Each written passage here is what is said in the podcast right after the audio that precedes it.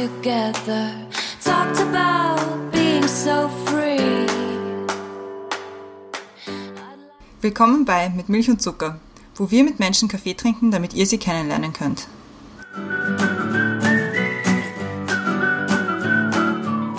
Willkommen zurück bei Mit Milch und Zucker, neue Woche, neue Folge. Wir sind wieder auf Zoom, das heißt, im Fenster ober mir ist auch wieder die Brenda. Hallo Brenda. Hallo. Mein Name ist Christiane und unter mir ist, ist unsere heutige Gästin und zwar ist es heute die Amra. Hi. Hallo. Damit ihr auch ein bisschen wisst, wer die Amra ist und warum wir mit ihr reden wollen, werde ich dich mal kurz vorstellen und bitte feel free to against, wenn, wenn ich am Ende was vergesse. Du bist 30 Jahre heuer geworden. Happy Birthday im Nachhinein. Das war nicht so lange her. September. Du bist in Bosnien-Herzegowina geboren, bist dann nach Österreich gekommen und in Tirol aufgewachsen. 2011 bist du dann nach Wien gezogen und arbeitest, ja, arbeitest hier momentan als Chronikredakteurin bei Heute und als stellvertretende Ressortleiterin für Szene und Kultur und schreibst außerdem auch unter anderem für den Biber. Zum Beispiel, Ähm, ja. Mhm. Genau.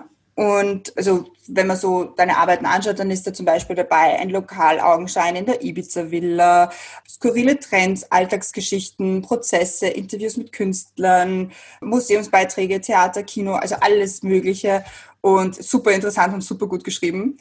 Und damit wollte ich so eine kleine Brücke bauen zum Thema, das jetzt die Brenda erklärt. Also das Thema haben wir uns gedacht, Schreiben ist eine Waffe der Wahrheit. Vom Schreiben, Recherchieren und eine Meinung haben. Journalistin sein ist für viele Menschen ein Berufswunsch.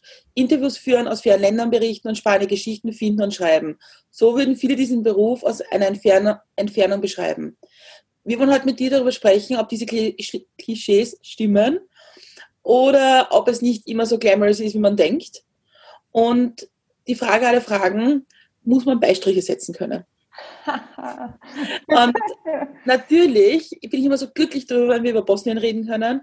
Das war ja diese Woche, also die Woche um den 1. Dezember, ein Thema hier in Österreich. Deswegen haben wir gedacht, das passt auch ganz gut. Wir reden über alles und was uns so einfällt und sind schon sehr, sehr gespannt auf die Geschichte. Wir fangen wie immer an mit den Questions to go und die Christiane hat die erste. Ja. Bist du bereit? Ja, Okay. Facebook, Twitter oder Instagram? im Moment Twitter. Vorspeise oder Nachspeise? Nachspeise. Womit kann man dir eine Freude bereiten? Essen. Inspiration hole ich mir durch. Starke Frauen. Als Kind wollte ich werden. Journalistin. Für welche Anliegen gehst du auf die Straße? Für alles, was ungerecht ist, für alles, was unfair ist, für alles, was geändert gehört. Cevapi isst man mit. Zwiebeln, Kaimak, Jalapeno. Abschalten kann man am besten bei. Netflix, Sky, Amazon Prime. Kein Werbeplug. Serien streamen. Ausschlafen oder früh aufstehen. Ausschlafen. Logik oder Bauchgefühl?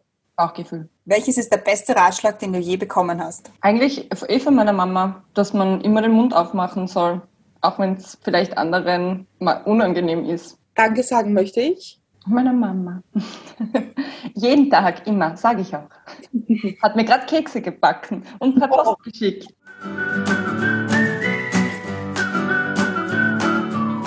Questions to go gemeistert, würde ich sagen. Sehr gut gemacht. Und wieder, danke an die Mama. Ich finde das immer so schön. Ja. Das war wirklich die letzten paar Male immer Danke an die Mama. Es ist eh, weil es immer die Mama ist. Also zumindest bei mir. Es ist, ich weiß ja, es ist eh nicht, es ist nicht bei jedem so. Nicht jeder hat ähm, vielleicht so ein gutes Verhältnis zu seinen Eltern oder zu, zu seiner Mutter, zu seinem Vater. Aber für mich ich, ist es halt die Mama. Und besonders glaube ich auch dieses Jahr, weil ich sie zweimal gesehen habe, das ganze Jahr, dieses Jahr, was für mich super, super wenig ist. Ich weiß, dass manche Leute sagen, "Puh, no, für mich normal. Aber ich fahre normalerweise wirklich jede äh, acht Wochen spätestens ähm, nach Tirol für ein paar Tage. Und das war einfach heuer nicht möglich und ich vermisse das halt extrem, Mhm. die nicht zu sehen, weil die ist halt wirklich, wir waren schon von klein auf einfach so ein Team. Oder seit ich klein halt bin, seit ich denken kann und haben halt so viel durchgestanden miteinander. Und deswegen, und ich hole mir immer einen Rat bei ihr und, und sage ihr immer, also frage sie auch immer danach, was sie halt dazu sagt, ja. Wenn ich halt was schreibe oder vielleicht auch was kritisiere oder so, was da ihre Meinung ist und wie sie sich auch damit fühlt und wie sie Sachen sieht. Und das ist schon nochmal, das ist schon super, weil sie gibt auch nochmal einen ganz anderen Einblick und einen Mhm. Blick Richtung auf, auf Sachen. Und das Schöne ist, dass sie jetzt eine Mama auf Ton hat. Ihn. Ja. Sehr gut, ja, stimmt. Na, vielleicht kommt es eh auch bei der nächsten Frage schon vor, weil es ist die erste mit Milch- und Zuckerfrage und die lautet, was ist oder war ein guter Kaffee für dich? Aus der Bialetti. Immer. Trinke ich jetzt gerade. Guter schwarzer Kaffee. Früher habe ich Kaffee getrunken, also eigentlich, ich muss kurz nochmal ausholen. Ich habe ja mit Kaffee trinken angefangen, da war ich glaube ich zwölf. Don't judge. Ich finde das glaub, komplett das ist normal, das war bei mir genauso. Ich, wollt- ich glaube, das ist uh, sowas ein bisschen so typisch Balkan, ja. Es war Cappuccino nämlich, ja.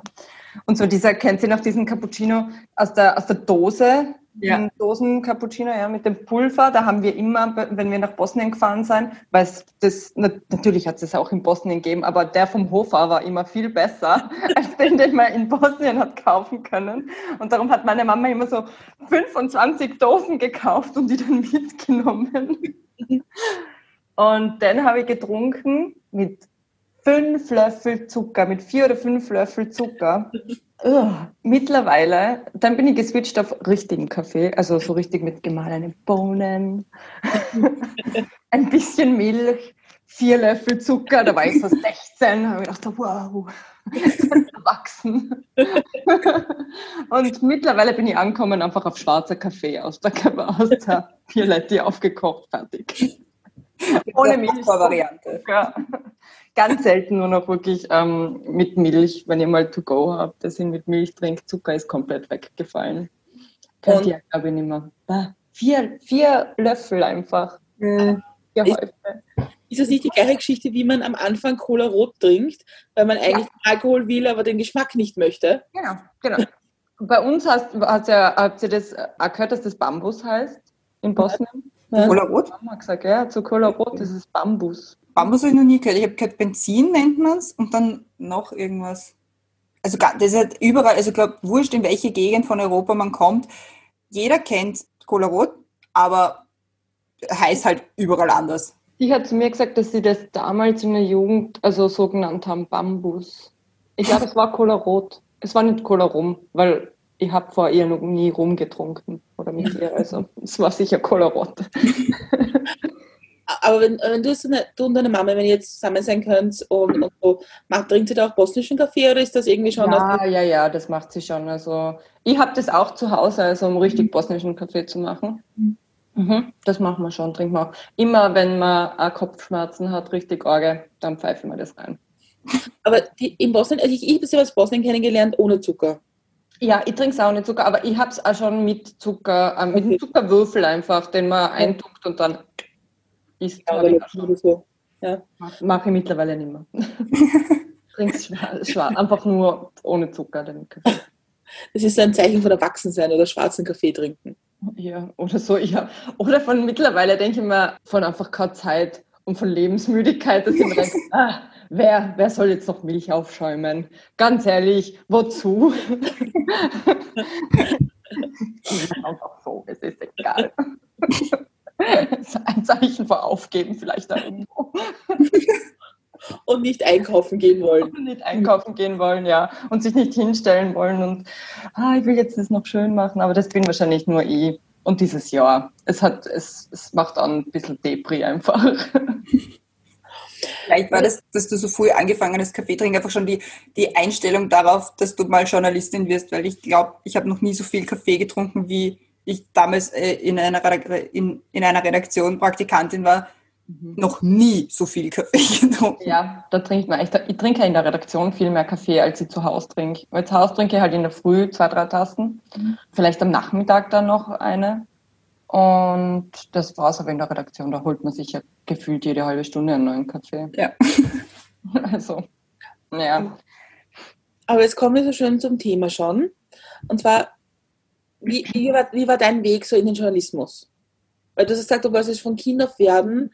Hast du da so ein Ziel gehabt, so darauf arbeite ich hin und das wird's? Also, ich habe das eigentlich, ne, meine erste Erfahrung mit Medien, kann man sagen, war, da war ich zwei, zweieinhalb. Da habe ich, ähm, ich habe schon recht früh sprechen Mhm. können. Und jetzt spreche ich wirklich langsam, ja, und ich bemühe mich, weil ansonsten ist es immer so brrr, wie so ein Maschinengewehr. Und man versteht es einfach auch nicht, was ich sage. Und ich habe schon recht im früh sprechen können und habe im Radio einen Song gesungen. Uh. Krieg. Und wie schön es wäre, wenn es keinen Krieg geben würde. So, das war das Erste. Und meine Oma damals ist, also die Mama von meiner Mama, die ist leider recht früh verstorben. Die hat zu mir gesagt, Amra, uh, bitte speak Teacher bitte speak Also du wirst einmal Moderatorin, ja, oder Radiomoderatorin oder sowas. Sigmund, weil so viel wie du redest, Kind, ist das Einzige eigentlich, ja. Du musst irgendwo gehört werden.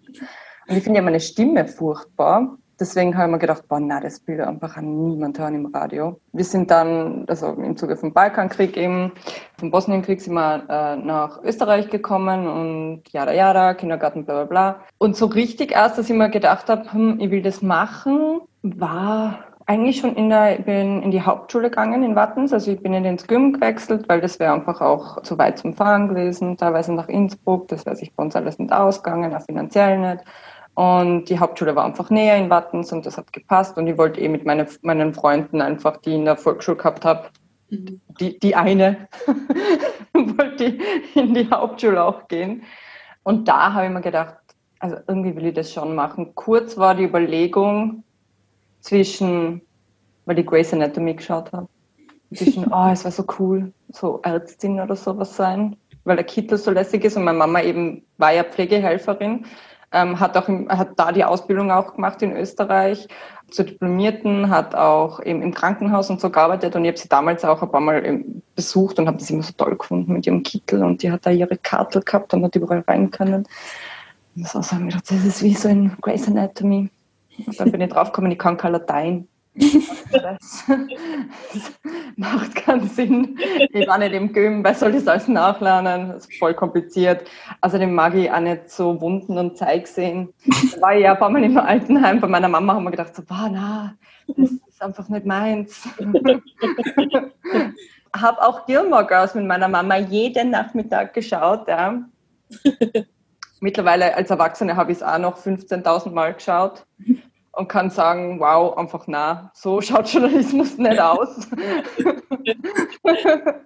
Aber eben, ich habe mir gedacht, ich will unbedingt schreiben, ich will was machen, ich will in die Medien gehen, weil ich auch gesehen habe, wie wir behandelt worden sind, wie meine Mama behandelt worden sind, wie unfair man behandelt wird, sobald man einen Migrationshintergrund hat, sobald man einen Akzent hat. Ähm, meiner Mama ist im Altenheim gesagt worden, sie soll sagen, dass sie aus Italien ist, weil da halt sehr viele alte Menschen sind, die halt Jugos nicht so leibend finden quasi und die beschimpfen und so. Und dann habe ich mir gedacht, das kann es halt einfach auch nicht sein irgendwann.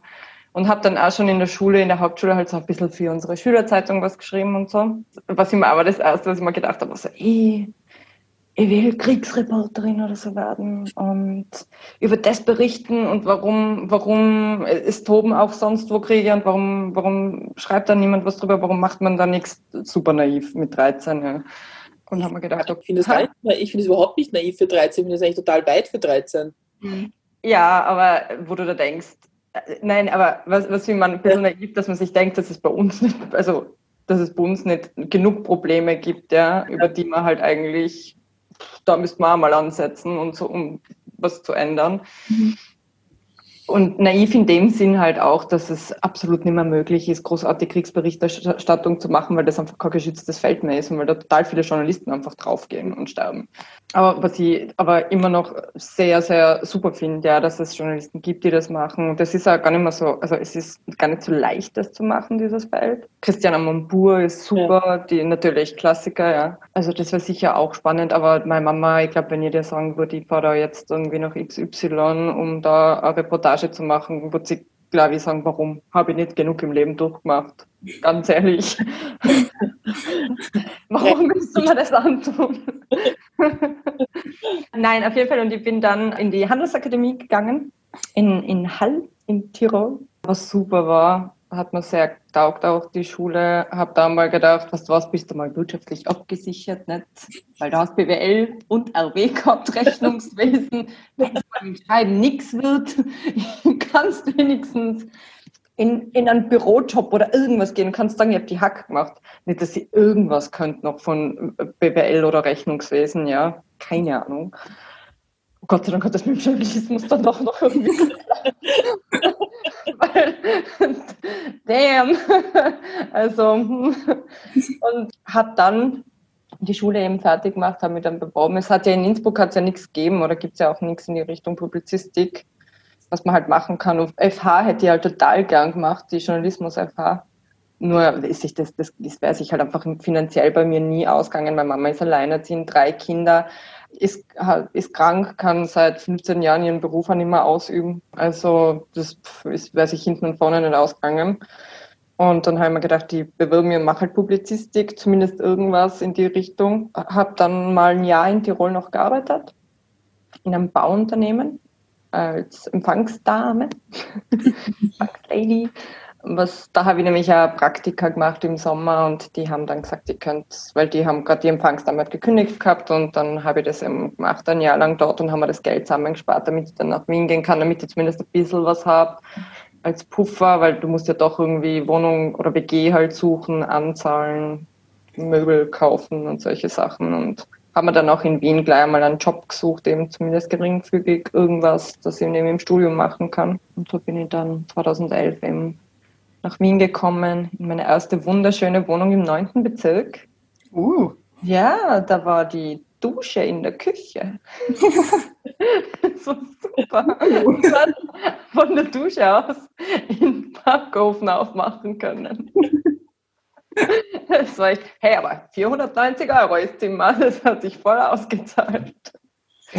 Ja, das war echt Wahnsinn. Bin ja recht bald ausgezogen dann aus dieser Wohnung. Aber es war schon cool, irgendwie so die erste Experience. Und in Wien habe ich dann neben dem Studium auch gesehen, dass man eben fürs Uni-Magazin, für dieses, für das Unique, ich weiß nicht, ob ihr das kennt, ja, da habe ich dann angefangen zu schreiben und war total happy und gedacht, so, boah, das ist wie im Film, so habe ich mir das vorgestellt, studieren und die Uni war total beeindruckend, was ich aus meiner Familie, ich bin die älteste von meinen Geschwistern, es hat halt niemand studiert mhm. aus meiner Familie sonst, den ich kenne, also ich bin die erste, die irgendwie ein Studium gemacht hat und es war so beeindruckend, da mit meiner Mama telefoniert und gesagt, du musst unbedingt kommen und dir das anschauen und die Uni und das schaut alles so so fancy aus. Und ich meine, die Uni, die Hauptuni in Wien ist ja wirklich schön. Ja.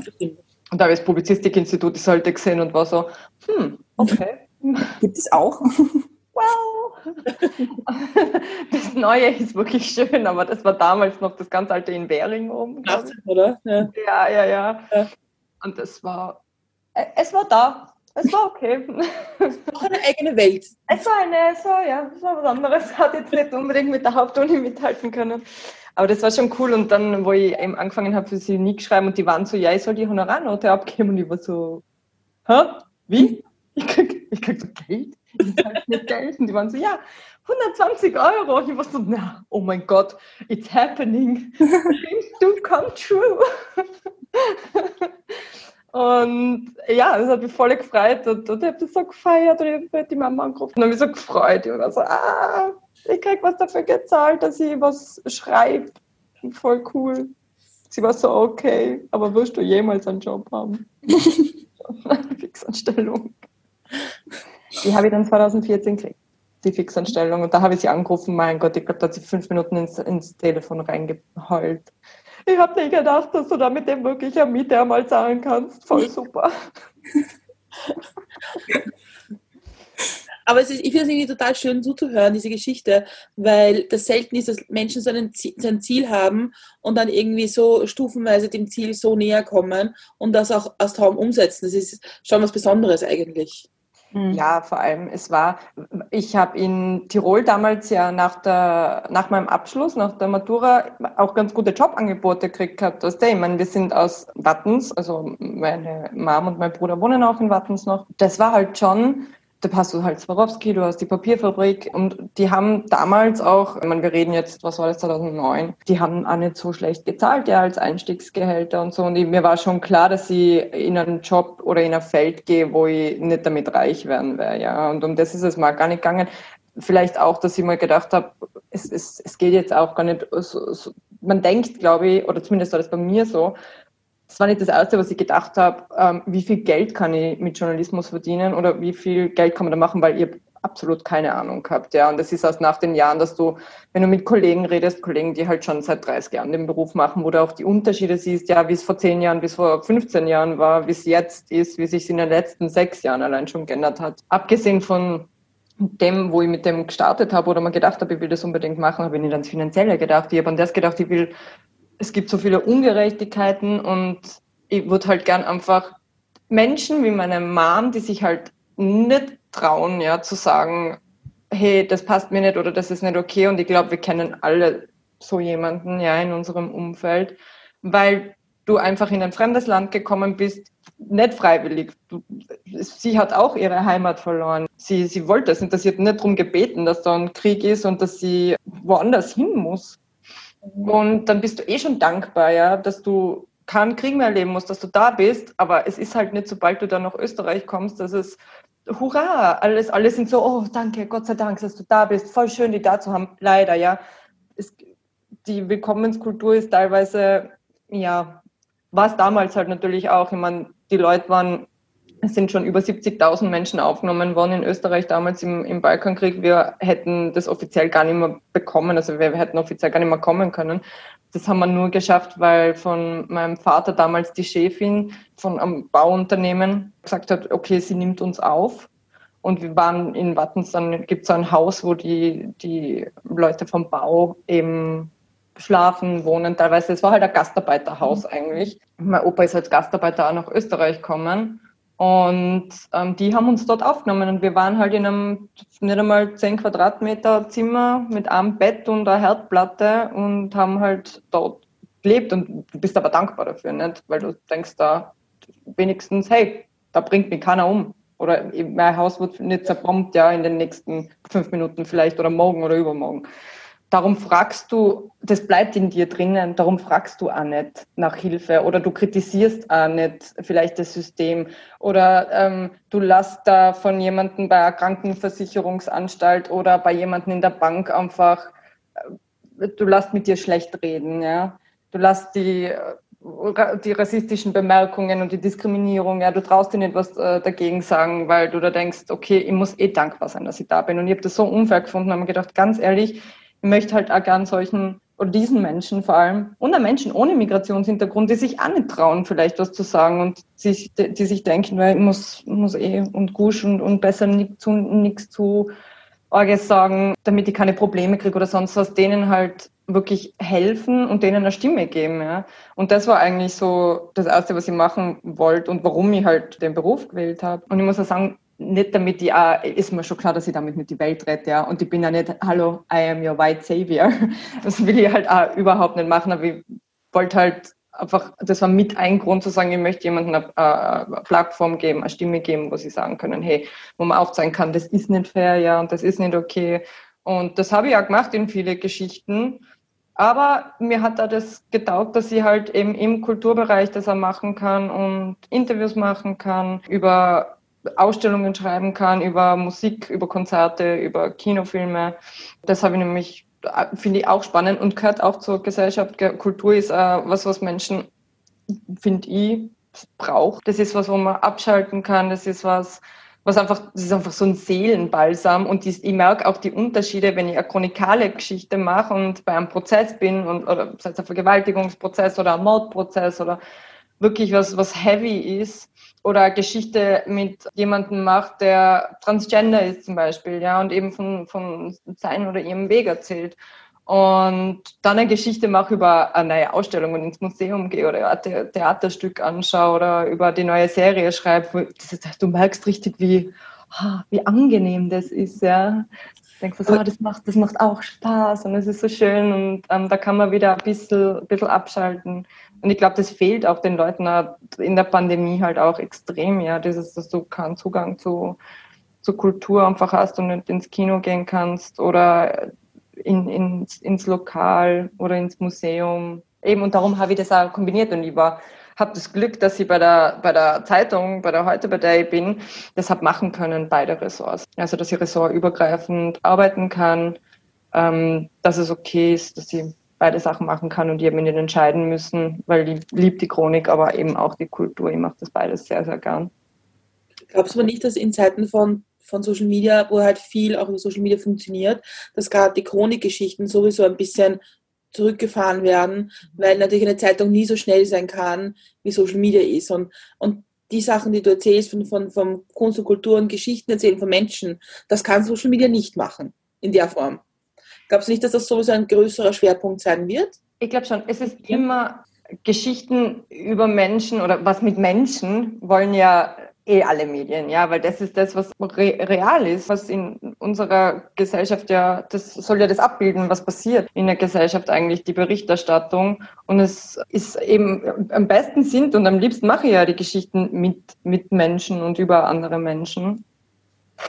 Die chronikalen Sachen, also wie jetzt zum Beispiel Prozesse, das zählt genauso dazu. Und der Prozess an und für sich, wenn er stattfindet, ist ja die letzte Geschichte eigentlich von einem Strang von Geschichten, ja, wie es eigentlich dazu gekommen ist, was passiert ist. Ich versuche den Opfern auch oft eben eine Stimme zu geben. Wir setzen da auch voll drauf, dass man sagt, okay, ob jemand aus der Familie sprechen will, sei es auch anonym, ob man da irgendwie was machen kann. Weil es eben auch viel kritisiert worden ist, dass es nur aus der Täterperspektive die Berichterstattung gibt und Opfer quasi zu wie, kann man da am besten sagen, Opfer zu wenig einfach präsent sind oder vorkommen in der Berichterstattung, ja, wo man denkt, die können für sich selber nicht mehr sprechen.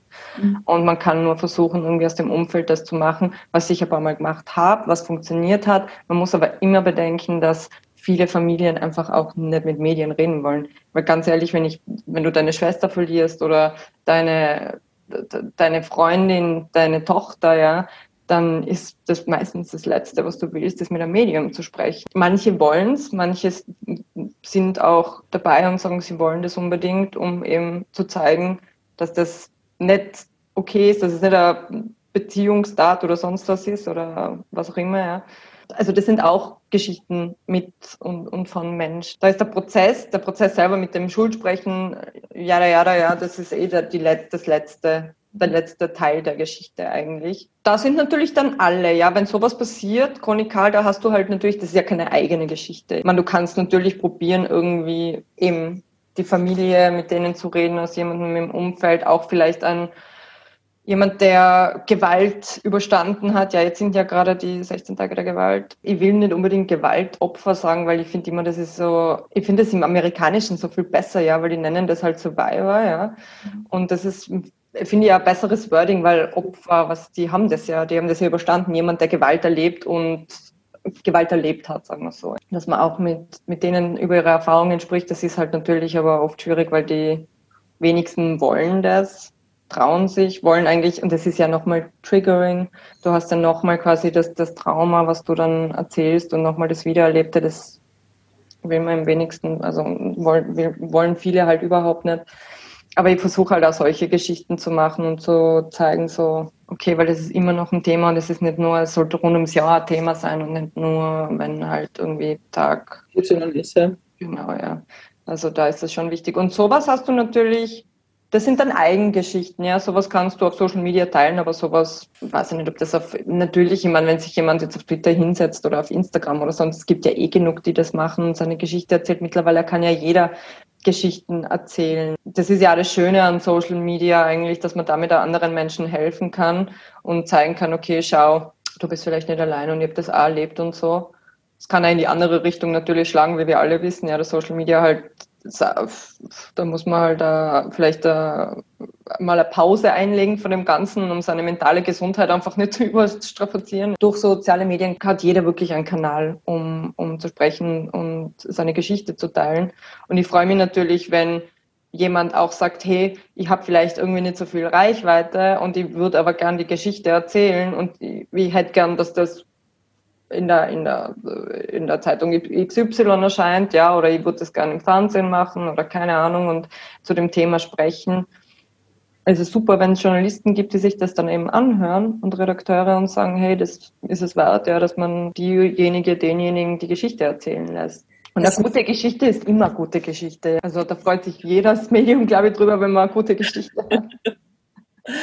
Was, was sind so die Geschichten, die, die du am, am liebsten machst, wo du, wenn du ein Thema kriegst und sagst, ah ja, endlich, endlich wieder das. Also die Geschichten suche ich mir eh selber aus dem Chronikbereich. Wir brauchen immer, die Chronik lebt davon, dass du Eigengeschichten hast. Zum Beispiel bei der Kultur ist es ein bisschen einfacher, unter Anführungszeichen, weil es planbarer ist. Also zum Beispiel, du weißt, es kommt jetzt Heuer war es nicht so einfach, weil die Kultur heuer tot ist. Aber wenn du nicht gerade eine Pandemie hast, dann weißt du, okay, es ist jetzt die und die Ausstellung kommt oder es ist das und das Theaterstück oder der Film kommt ins Kino oder da kommt jetzt diese Serie raus oder dieses Konzert wird gespielt und du kannst anfragen, du kannst Interviews machen, du kannst das selber Formate überlegen. Wir haben zum Beispiel auch ein Format gemacht letztes Jahr genau um die Zeit, wo die Christkindlmärkte offen gehabt haben, ich und mein Kollege, der David Slomo der selber auch Musiker ist, sind im Christkindlmarkt gegangen und haben verschiedene Künstler interviewt, ja, und haben das Ganze auf einen Punsch mitgenannt, die Reihe.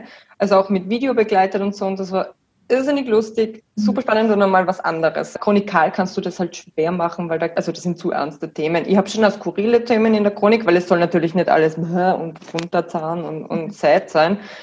Ich mache auch neue, neue Unternehmen oder Startups, die irgendwas Cooles machen. Ich habe schon so skurrile Sachen ausprobiert, wirklich. Also keine Ahnung, blauer Wein, grüner Wein, alles Mögliche. Äh, einmal habe ich eine Geschichte gemacht, das war wirklich skurril. Und zwar hat es da Unternehmen in Deutschland gegeben und die haben das irgendwie, das hast du in Österreich auch verschicken können, jemanden einen Haufen Mist einfach zu Weihnachten das war so, so eine Packung Pferdemist oder sowas war das damals und das habe ich ausprobiert. Das war so. Gibt auch. Ja, gibt alles Mögliche. Oder die neuesten Instagram-Filter habe ich schon gemacht zu Ostern. Das habe ich auch gemacht zum Beispiel. Aber dann auch Geschichten, zum Beispiel in der ganzen, wo MeToo war, super viele Frauen, die sich gemeldet haben teilweise anonym, teilweise die wirklich auch ähm, mit einem Foto in die Zeitung gehen wollten, sehr viel da angehört, sei es über das gewesen, wo das Burka-Verbot kommen ist, weiß ich noch, ja, habe ich mal wirklich den A, wenn ich sagen darf. Nein, habe ich wirklich einiges, einiges reingesteckt in, in Recherche, um jemanden zu finden. Und guess what? Es ist gar nicht so einfach, in Wien jemanden mit Burka zu finden. Ja die halt drüber reden will und sagen will, okay, was das halt für sie bedeutet, ja, ob man wegen, wegen sowas die Boka ablegt oder wie man mit sowas umgeht, wenn man eine, eine Strafe von 150 Euro dann kassiert. Und habe dann tatsächlich eine, eine Frau gefunden, eine Burka-Trägerin, die auch anonym bleiben wollte, aber die da auch eben drüber gesprochen hat. Dann eben auch Sachen, wirklich, was ich schon erzählt habe, Transgender in dem Bereich die Themen, sehr viel aus der LGBTQ-Community war dabei. Und dieses Jahr war natürlich alles an Corona-Berichterstattung. Ja. Also das war von, wie sperrt man zu, wie sperrt man wieder auf. Ich habe mit so viel Krankenpersonal gesprochen, auch im ersten Lockdown mit Pflegepersonal, was auf den Stationen passiert, was da abgeht mit Corona-Kranken, mit Menschen, die in ihrem Umfeld Familie, Freunde haben, die an Corona erkrankt sind, der Umgang mit der mit der Krankheit einfach, was diese Pandemie mit dem Kulturbereich macht, was diese Pandemie mit Eltern macht, ja, wie Homeschooling ist. Und das war so traurig damals, das weiß ich noch, weil das einfach, ich habe keinen einzigen Mann gefunden, mit dem ich darüber sprechen kann. Es waren nur Frauen, mit denen ich darüber gesprochen habe, obwohl, und das waren nicht nur alleinerziehende Mütter, das waren schon Frauen, die verheiratet waren, ja, oder halt Beziehung leben und ein Kind haben und die aber waren, ja, trotzdem zu Hause haben sie halt Homeoffice gehabt, plus die, die Kinderbetreuung, Kochen, dann das Lernen, das Distance Learning mit den Kindern machen, was echt ein bisschen enttäuschend war. Aber ja. da sieht man, dass es halt da auch noch einiges zu tun gibt, weil ich glaube, sind halt einfach die Frauen sind in der Krise so viel mehr gefordert worden als Männer und es ist halt, das ist aber auch den Unterschied noch, ja, weil ich meine, der Mann, der dann teilweise, wahrscheinlich, ich kann jetzt auch nicht für alle sprechen, ja, also es gibt da sicher Männer draußen, die, die wirklich sich ins Zeug gelegt haben und was ich Gott was, ja. Aber mit den Frauen, mit denen ich gesprochen habe, die waren so, ja, sie, sie haben halt das Homeoffice in der Küche und die können sich halt nicht einfach irgendwo in einem Zimmer zurückziehen, weil das Kind kommt und klopft halt dann. Mhm. Und beim Papa ist es halt nicht so, ja beim Papa, der kann sich halt schon zurückziehen und dann ist es halt okay. Es gibt einen tollen Podcast aus Großbritannien, wo zwei Comedians einen, einen Pandemie-Podcast gemacht haben mhm. und praktisch äh, mit anderen Leuten gesprochen haben darüber, wie das so ist mit Kindern zu Hause im Lockdown und so. Weil Comedians natürlich die konnten nicht auftreten. Ja, ja, klar. konnten nicht arbeiten. Das heißt, es war das erste Mal für die, dass die eigentlich ganze Tage mit ihren Kindern verbracht haben, Mhm. weil die Frauen dann halt arbeiten gegangen sind. Und das war dann schon so, dass sie gesagt haben, okay, also eigentlich glaube ich, ich kriege einen Orden, weil ich einkaufen war mit meinem Kind. Ja. Das ist echt, was, was halt selbstverständlich ist irgendwie für, Ja. für Frauen. Und die waren aber, und ich verstehe schon, dass, dass es dann anstrengend war und dass man dann, wo die, dieser zweite Lockdown gekommen ist und das wieder mit der Schulschließung, dass sich so viele Eltern und so viele Mütter vor allem gedacht haben, boah, ich, ich, ich druck das nicht doch mal durch, ja. Vor allem, es belastet ja deine, ich habe selber keine Kinder, aber wir sind auch, also mein Freund und ich, wir sind auch beide zu Hause, ja, der ist auch selbstständig, arbeitet von zu Hause aus. Und ich, ich habe mir gedacht, boah, also Wahnsinn, wie schwer muss das jetzt noch sein? Und ich habe es aus dem Umkreis mitgekriegt, sei es von, von Kollegen, von, von Freunden, von Familie. Wenn du halt zu Hause bist, zu Hause arbeiten musst, Kinder versorgen, das, das wirkt sich auf deine Beziehung aus. Das ist auf die Beziehung zwischen dir und deinem Partner, auf die Beziehung zwischen dir und deinem Kind. Ja, für dich selber ist es äh, so, so, ein, so ein Druck, so ein Stress, das irgendwie alles durchbringen. Ja, du sollst in der Arbeit funktionieren, äh, trotz Homeoffice, du sollst aber auch für die Kinder funktionieren. Das ist klar, dass das nicht geht, ja, weil Eltern sind einfach keine Lehrer und keine Lehrpersonen. Und ich verstehe das total, dass man dann sich hinsetzt mit, dem- mit dem Kind, das vielleicht 12, 13 ist und dann Mathe durchgehen muss und man sich selber denkt, ich habe keine Ahnung. ja. Lass uns integral rechnen. Ja, eben, das, woher soll ich das wissen? Und vor allem eben, über, um nochmal meine Mama reinzubringen, weil sie ja so wenig vorkommt in diesem Podcast, mit ihr drüber gesprochen und sie hat auch gemeint, sie ist eben so froh, dass wir nicht mehr in der Schule sind und dass das, also dass eine Pandemie nicht war, wo meine, meine Schwester, mein Bruder und ich gleichzeitig in, in, in den Schulen waren, ja. Aber ich sag mal, das wäre sicher nie ausgegangen, ja. Die hätte ja trotzdem arbeiten gehen müssen als, als Pflegerin. Wir hätten keine Betreuung gehabt, ja. Und ich meine, wir haben einen Laptop zu Hause gehabt. Mhm. Wie willst du das zu dritt machen im, im Distance Learning von zu Hause aus? Das ist, das würde einfach nicht, das wäre einfach nicht gegangen und wir haben auch kein Geld gehabt, um uns jetzt da, damit sie sagt, okay, ich hau mal ein paar Laptops raus. Ja, meine Mama hat gearbeitet als Pflegehelferin plus war, hat dann auch daneben sechs Putzjobs gehabt, damit sie uns Kinder halt durch die Schule bringen kann und Miete zahlen kann und Essen kaufen kann und Kleidung und solche Sachen. Und da wäre sich das einfach überhaupt nicht ausgegangen. das Bittere an dieser Krise, dass all diese Menschen, die irgendwie daran arbeiten, dass unser Land noch irgendwie zusammenhält, und ich rede jetzt von den Menschen, die nicht in der Regierung sind, die das machen sollten. Man, erstens, man sieht sie nicht, man sieht sie sehr selten und hört sie selten. Und ich meine, eh fein, dass wir im ersten Lockdown hin und wieder geklatscht haben für Menschen, aber kaufen können sie halt auch nichts davon. Das stimmt. Ja. Also Und- da, ja, bitte. Und das ist halt, ich, aber und, und da kommt wieder der Bogen zurück. Und es ist natürlich auch für Journalisten und Journalisten, weil, dass wir informiert sind, dass wir wissen, was Sache ist und so weiter. Ich meine, es ist ja nicht eine Aufgabe von der Pressekonferenz, die Menschheit zu informieren, sondern das sind die Menschen, die uns das dann erklären, was das heißt jetzt eigentlich. Gibt es ja auch keine Wertschätzung dafür eigentlich. Ja, das stimmt. Also ich finde auch, dass der Beruf vom Journalisten und Jo- Journalistinnen, also es ist halt schon sehr irgendwie ein bisschen verfallen in den, in den letzten Jahren, ja. Mir kommt halt vor, das war irgendwie, du warst ein bisschen, ich weiß nicht, wie man das sagen soll, ich will nicht angesehener oder respektierter oder sonst was sagen, aber es ist halt Affäre entlohnt worden. Was ich halt irgendwie sehe, besonders aber bei Jüngeren, mittlerweile ist es natürlich Früher hast du halt eine Geschichte geschrieben, ja. Es hat dann nicht Social Media gegeben, das Internet war nicht so präsent wie jetzt, ja. Jetzt kannst du mittlerweile am Tag dreimal vielleicht umbauen, weil sich ständig was tut. Und das Skillset, was man jetzt einfach braucht als Journalist, du solltest auf Social Media sein, Online-Geschichten schreiben können. Sowieso einmal schreiben. Schreiben können kann man lernen, ja. Das ist, das ist wurscht, das kann man lernen. Man schreibt besser oder schlechter. Das, was, was finde ich am wichtigsten ist, ist einfach ein bisschen einen Riecher für Geschichten haben und Geschichten zu sehen. Und probieren, eben diese Geschichten an Land zu ziehen und, und zu recherchieren.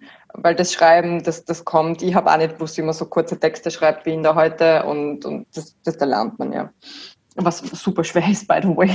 Das Schwierigste sind wirklich diese, diese ganz kurzen, Ja. also diese, diese super Kurzmeldungen mit irgendwie vier, fünf Zeilen, weil du einfach die Info verständlich reinbringen musst, aber halt auf so wenig Platz. Eben, wie gesagt, das kann man alles lernen, aber jetzt musst du halt natürlich auch Social Media fit sein, ähm, online fit sein, plus Print, ja, damit du halt eben irgendwie ein bisschen relevant bist und die vielleicht und vielleicht in Medien unterkommst oder für Medien schreiben kannst, musst du halt viel größeres Skillset haben. Es reicht ja nicht einfach nur noch, dass du studiert hast, sondern plus Studium, plus vielleicht und noch 15 Praktika und das und das. Teilweise ist echt arg, was man da mitbringen muss im Vergleich zu früher. Früher, das, das hat es ja auch nicht gegeben. Früher hast du halt einfach gute Geschichte gemacht und es hat gepasst. Ich finde es so super, wenn sich unsere Gästinnen ihre nächsten Fragen selbst stellen. Ich habe mir auch gerade gedacht, ich habe so, oh mein Gott. Weil unsere nächste große mit Milch und Zucker Frage ist, was kann man von dir lernen?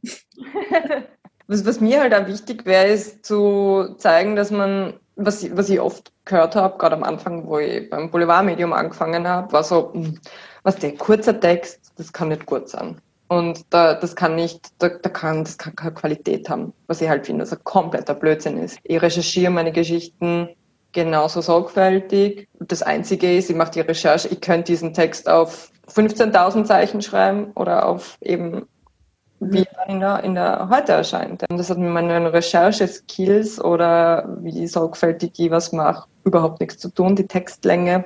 Also man kann darauf vertrauen, wenn Geschichte von mir in der heute erscheint, ist es, egal wie kurz es ist, es ist sorgfältig recherchiert und ich habe mir da wirklich Mühe gegeben und es ist jetzt nicht aus der Luft gegriffen. Das ist das, was, was ich mir denke, diese Unterscheidung zwischen Qualität und, und Boulevard ist also irgendwie ein bisschen veraltert, weil was bedeutet Qualität? Nur weil jetzt etwas länger ist. Ich meine, wir haben online genauso lange Geschichten. Also, hm, okay. Ich würde sehr unterscheiden, vielleicht in, das, dafür, das kannst kaufen oder was, ja. Ist es nicht auch die Qualität der Recherche? Ja, eben. Die ja. Qualität der Recherche ist aber die gleiche. Also ich kenne, ich, kenn, ich, ich glaube, ich würde jetzt nicht anders recherchieren, wenn ich jetzt beim anderen Medium arbeiten würde. Mhm. Weißt du, ich meine, die Recherche ist, die, die Qualität ist die gleiche und ich kenne so viele gute Journalisten und meine Kolleginnen und meine Kollegen machen alle saubere und gute Recherche, ja. Und wenn sie, wenn sie über Sachen berichten oder Eigengeschichten haben.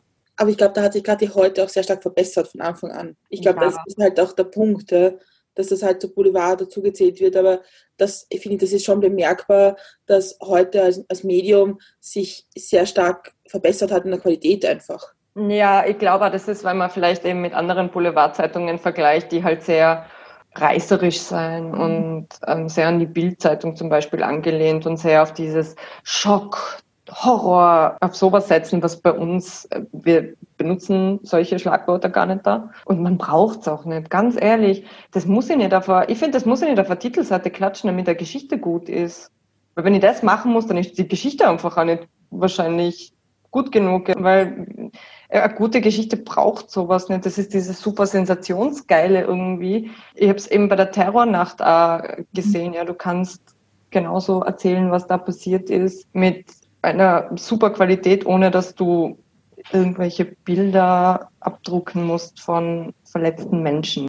Wer muss das, warum muss man das jemandem antun? Warum muss man das sehen? Finde ich kompletter Blödsinn, ja man muss nicht reißerisch sein, um quasi laut zu sein, ja, um, um was rüberzubringen als Medium. Das finde ich eben, dass, dass das wichtig ist. Was ist mit Beistrichsetzung?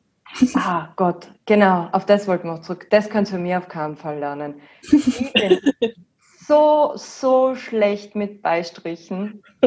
Unglaublich. Und zwar geht es so weit zurück. Ich habe meine Deutschmatura habe einen Einser bekommen, ja, in meiner Deutschmatura als Einzige in der Klasse. Und zwar nur, weil ich glaube eineinhalb Stunden von diesen fünf Stunden, die wir Zeit gehabt haben, Beistriche gesetzt habe. also wirklich mit, mit total drauf schauen, ich werde nämlich immer schlecht mit Beistrichsetzung. Und da habe ich mir wirklich Zeit genommen. Wenn ich mir so die Zeit nehmen würde, bei jedem Artikel, würde ich nie fertig werden. ich bin so froh, dass wir ein Lektorat haben, die sich das anschauen meine, und mein, mein Ressortleiter und Leute über die Geschichten drüber lesen. Und ich bin so froh, weil die wissen schon, die wissen so, okay, braucht man, ich bemühe mich bei die Beistriche. Es ist immer noch sehr, sehr schlecht, was das angeht. Und Gott sei Dank gibt es Leute, die dann meine Geschichten nochmal Korrektur lesen und sagen, ah, okay, da gehört noch ein Beistrich. ich glaube, das werde ich ja nicht mehr lernen. Das ist dann vorbei, weil da müsste ich wirklich jedes, was ist das Personal? Pronomen oder was man da unterstreichen muss. Du Ja. redest dann mit zwei Leuten, die sich absolut nicht auskennen. Ja, also da ist eben. Ich weiß noch, ich glaub, meine Deutschlehrerin hat es damals gesagt. Ja, ich mache es auch nach Gefühl falsch. Ja. Wenn ich, wenn ich mir den Satz durchlese, hier würde ich eine Pause machen, setzen wir mal einen Beistrich. Genau, genau, das ist es bei mir auch. Und manchmal ist es so, ne, zu wenig. Ja. Und das war schon bei meiner Deutschlehrerin, die hat auch gesagt, mein Amra, du musst die Beistrichsetzung, Beistrichsetzung, wegen dem muss ich da eine Note schlechter geben, Beistrichsetzung. Und dann habe ich mir bei der Matura immer gedacht, so, die anderthalb Stunden nehme ich mal jetzt und unterstreiche und setze Beistriche. Und es hat geklappt. Das Also- einzige Mal. Vielleicht machen wir einfach eine Petition gemeinsam, schaffen wir einen Beistrich einfach ab. Ja, Kann sich jeder da denken. könnten, da könnten aber meine Geschichten komplett unterschiedlich interpretiert werden. Dann so. Für jeden ist das was anderes. Für jeden bedeutet das was anderes. Also hm, bin ich wirklich, da bin ich echt froh, dass es das Lektorat gibt und, und dass da Leute auch drüber lesen und sich das anschauen. Also wir, wir hören dir, also wir reden jetzt schon fast eine Stunde miteinander und was ich schon sagen kann, was man von dir lernen kann, ist Geschichten erzählen. ja. Also ich hoffe ich hoffe, dass Ja, total. Total. Ich hoffe, ich sage eh immer, so, die Leute können, bitte erzählt mir eure Geschichten, meldet euch gerne, wenn ihr, wenn ihr was habt, worüber ihr reden wollt und ihr vielleicht euch da unfair behandelt gefühlt habt oder irgendwie was erlebt habt, wo ihr vielleicht glaubt, dass das, das hilft anderen, ja, wenn man darüber spricht, weil eine gute Geschichte ist immer eine gute Geschichte. Soll ich euch die lustigste Geschichte erzählen, die ich, glaube ich, geschrieben habe? Ja, weil, warte, warte noch kurz, weil wenn du jetzt die lustigste Geschichte erzählst, dann hast du dir wieder die neue Frage eingeleitet und zwar, was bringt dich zum Lachen? Oh mein Gott. Das ist wirklich die lustigste Geschichte. Und zwar bin ich da ins Chronik-Ressort gewechselt. Ich bin ja in der, im Unternehmen, wo, wo wo ich auch sagen muss, dass es halt wirklich super ist. Ich habe ja angefangen bei der Heute im April 2014 und habe mein Studium noch nicht fertig gehabt und war aber Vollzeit, habe aber gesehen, das geht sich nicht aus mit Bachelorarbeit etc. und konnte dann runterstufen, sogar von den Stunden her, um das alles fertig zu machen habe dann wieder aufstufen können von der Stundenanzahl und habe sehr viel ressorttechnisch wechseln können. Ich war ja erst Kultur, dann war ich Red Carpet, ähm, was so, so Promi-News sind, internationale. Dann habe ich in die Chronik wechseln können, dann wieder ins Kulturressort mit aufteilen und so. Also es, jedes Ressort, was wir irgendwie halt machen wollen. Ich habe für, äh, wo Fridays for Future losgegangen ist in, in Wien, habe ich da sehr viele Geschichten drüber gemacht und so auch für die Politik. Also das war schon sehr spannend. Da hat man sich also kann man sich richtig austoben. Also nie ein Problem. Und wo ich, also als ich in die Chronik gewechselt bin, habe ich eine Geschichte gehabt und, und zwar ist mein Ex-Freund, mit dem ich ja, sehr viele Auf und Abs erlebt habe, hat sich ein Auto gekauft und einen Führerschein gemacht. Und er war gerade beim Führerschein machen und er hat sich eben das Auto aber schon gekauft gehabt. Und plötzlich ist bei ihm um sieben in der Früh oder um sechs in der Früh oder irgend sowas die die Vega vor der Tür gestanden, in seiner Wohnung, mit Waffen drum und dran und war so, wo ist ihr Auto? Keine Ahnung, hat ihn halt voll fertig gemacht, hat sich überhaupt nicht ausgekannt. Er war so, was ist los, was ist los? Hat jemand sein Auto geklaut, eine Bande, und sind mit dem Auto in den Juwelierladen im ersten Bezirk gefahren. Ah, ja, ja. Und die Geschichte haben wir, und das war sein Auto, weil ich habe das die Geschichte gehabt, dass das eben passiert ist, Ja. dieser Juwelierladen. Bin dann draufgekommen, ah, das Auto von meinem Ex-Freund. Kurz habe ich mir gedacht, ach, Karma. Wie nice. Und habe ich, dann, hab ich dann gefragt, so, hey, willst du das vielleicht als, als äh, Geschichte machen, dass es halt dein Auto war und so für die Zeitung? Und er war eh cool damit, ja, dass wir es machen. Und ich bin da gesessen und habe ihn dann interviewt dazu und ich war so, aha, es ist, es bereitet mir schon Freude auch. I'm sorry for you. Vor allem, dass ich daraus eine gute Geschichte habe machen können. Das war genial, echt, das war so lustig. Und er war dann in der Zeitung mit dem und seinem Auto, was noch nicht geschrottet war, mit einem Bild und haben die Geschichte erzählt, wie die Vega bei ihm drinnen gestanden ist auf einmal. Und, und das Auto, er hat das echt frisch gekauft gehabt. Also ich glaube, der hat es einen Tag vor der, vor der Haustür stehen gehabt. Oh. Mhm, die haben es aufgebrochen und rein in den Juwelierladen damit. Oh. Und das war, glaube ich, so die witzigste Geschichte, die für mich persönlich, weil ich mir gedacht habe, ha, es ist so gut, es tut mir so gut und ich kriege eine super Geschichte raus auch noch. Perfekt, oder? Win-win eigentlich. Bringen wir Wiener dich zum Lachen? Ja, auf jeden Fall, ich liebe Wien. Wien ist so super. In Tirol, ich bin schon, also aber wenn ich nach Tirol zurückfahre, ich habe eh noch ein bisschen versucht, den Dialekt nicht ganz so durchdringen. Man hört ihn schon noch. Aber man hört ihn. In Tirol sind sie so, also wo ich zurückgekommen bin, ist das erste Mal, waren sie so, oh, du redest ja schon mal mit Leibwand und, uh, und Wien, meh. In Tirol sind alle so freundlich teilweise, ja, auf der Straße so, am Dorf halt, ja. Hallo, hallo, grüß Gott, grüß Gott. In Wien grüßt niemand. Ja. Gut. Macht man nicht. Man ist so, dieser, dieser Grant, ah, ich finde das so schön, ja. Man muss nicht dieses gespielte, ich hasse ja diese gespielte Freundlichkeit von Menschen, ja. Das so zu tun, als ob, ja. Und äh, ich verstehe Personen nicht, die grundauf jeden Tag glücklich sein. Wie? Das, das gibt's einfach nicht, ja. Du kannst nicht andauernd gut drauf sein. Ah, und da hat man Wien schon taugt, das Wetter, der Nebel, der Grand, wobei ich denke mir, es könnte schon ein paar Mal die Sonne rauskommen, es wäre schon schön. Aber diese Kaffeehauskultur, ich habe über die Kaffeehauskultur in Wien sogar in der Schule damals geschrieben, mhm. weil ich so cool gefunden habe und ich habe mir echt gesehen, so im Kaffeehaus sitzen und habe mir gedacht, so, da recherchiere ich meine Geschichten und wow.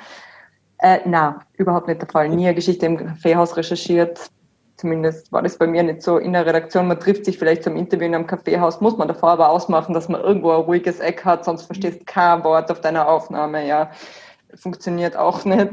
Also man hat sich die Sachen schon ein bisschen anders vorgestellt. Zumindest ich ähm, habe mir auch gedacht, wenn ich dann Interviews mache, irgendwie, das wird so und, oh, und international und ich kann wohin fahren. Ja, du fährst, fliegst wohin, äh, wenn's, bin nach London geflogen und auch nach Berlin eben zu Interviews, teilweise wenn ein neuer Film rauskommen ist mit Regisseuren und, und, und Schauspielern. Und dann sitzt da, es muss ganz schnell gehen, du musst ewig warten, musst dann freigeben lassen, du sitzt allein rum die meiste Zeit, ja, es ist total stressig, du musst am gleichen Tag dann auch zurückfliegen meistens und man ist eh die ganze Zeit allein unterwegs, also du siehst genau gar nichts von der Stadt, in der du bist. Du siehst genau den Flughafen, ist Hotelzimmer, wenn du eins hast und das war's. Aber es war schon, also es ist schon super cool, es ist schon spannend. Nur es das ist halt, also man, du interviewst, ich habe zum Beispiel unter anderem also Johnny Depp und so, so interviewt, bevor rausgekommen ist, dass er Frauenschläger ist. Sonst hätte ich vielleicht hätte ich gedacht, Pass und das war halt eine Pressekonferenz, aber was dem, man stellt sich das, zumindest ich, ich muss immer dazu sagen, ich habe mir das ja manchmal so vorgestellt, so, uh, und dann klickt man voll mit manchen Leuten und ist dann total so, ah, sind wir halt befreundet. no, never happens. Das ist einfach so, es ist meistens einfach ein Roundtable uh, mit sechs anderen Personen, wo du auch Frage stellen kannst und bei. Aber was, was würdest du jetzt so der, der zwölfjährigen Amra, die davon träumt, Journalistin zu werden, und jetzt bist du ja Journalistin, was würdest du der sagen? Würdest du irgendwie sagen, so, hey, pass auf, da mach mal was anderes, aber da, das ist da, wo du enden wirst und das ist schon ziemlich cool? Oder was, was würdest du ihr sagen? Ich würde sagen, es ist schon ziemlich cool, aber es ist halt schon auch echt stressig und wirklich kein 9-to-5-Job. Also das gibt es ja nicht besonders im Tagesjournalismus ich hätte dann nie gedacht, dass ich zu einem Boulevardblatt gehe und das quasi meine erste Fixanstellung ist. Und ich meine, ich bin seit sechs Jahren dort und ich glaube auch, dass Boulevard eines von den schwierigsten Medien ist und von den stressigsten, wo du halt aber am meisten lernst, sicher. Also das habe ich ja schon von so vielen Kollegen gehört, auch in anderen Medien, die gesagt haben, das ist halt einfach die beste Schule, ja, und das, das ist es auch sicher.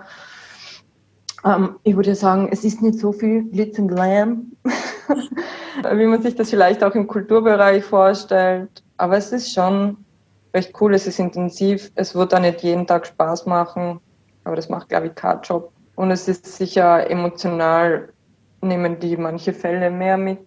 Was ich noch sagen würde, ist, mein Gott, fang viel früher mit Social Media an, Girl. Du bist unterwegs, post mehr schon mit, was ich nicht, da Instagram hat ja schon, gibt es ja auch schon seit ewig und ich war einfach faul für das weil, keine Ahnung, ich habe da irgendwie nie so auf soziale Medien großartig gesetzt, weil ich mir gedacht habe, ich bin eh bei der Tageszeitung, ja, ich erzähle eh meine Geschichten, aber dass man trotzdem nebenher noch was machen kann mhm. und so. Das hat dir vielleicht gesagt, vielleicht bemühe dich da ein bisschen und teile vielleicht mehr auf Social Media. Ich finde das so schade, weil ich finde teilweise Artikel von mir auch gar nicht mehr, außer bei uns irgendwo im Archiv oder so, oder wo ich sie mal abgespeichert habe die ich geschrieben habe und es sind so viele, ich meine, wenn du jeden Tag, ich schreibe es halt jeden Tag eigentlich seit sechs Jahren, ja, bei dem Medium und ich finde das so schade, ich hätte da schon irgendwie die Leute mitnehmen können auf Social Media und da viel mehr teilen von Reisen, wo ich war, weil mir fallen ja nicht einmal mehr alle Geschichten ein, die ich gemacht habe. Ja. Und das finde ich schade. Ich hätte das gerne ein bisschen besser dokumentiert, einfach, was man so alles gemacht hat. Mit Bildern auch und mit Zeigen und das wäre, das wäre, das hätte ich gern gemacht. Und ich glaube, das wäre vielleicht jetzt auch irgendwie schauen, dass ich das ein bisschen mehr mache und, und da die Leute ein bisschen mehr mitnehmen. Weil was dem morgen ist schon wieder eine andere Geschichte und ich habe auch dieses Gefühl nie, dass ich mir denke, so, so, jetzt habe ich auch eine Geschichte gemacht und das reicht, weil du musst jeden Tag eine gute Geschichte bringen, ja, eigentlich. Und jeden Tag was. Das klappt dann nicht jeden Tag. Ich habe Geschichten, die ich schon geschrieben habe, die nie erschienen sind, Geschichten, die ich gedacht habe, das geht sich fix aus, abgesagt worden sein dann wieder, ja.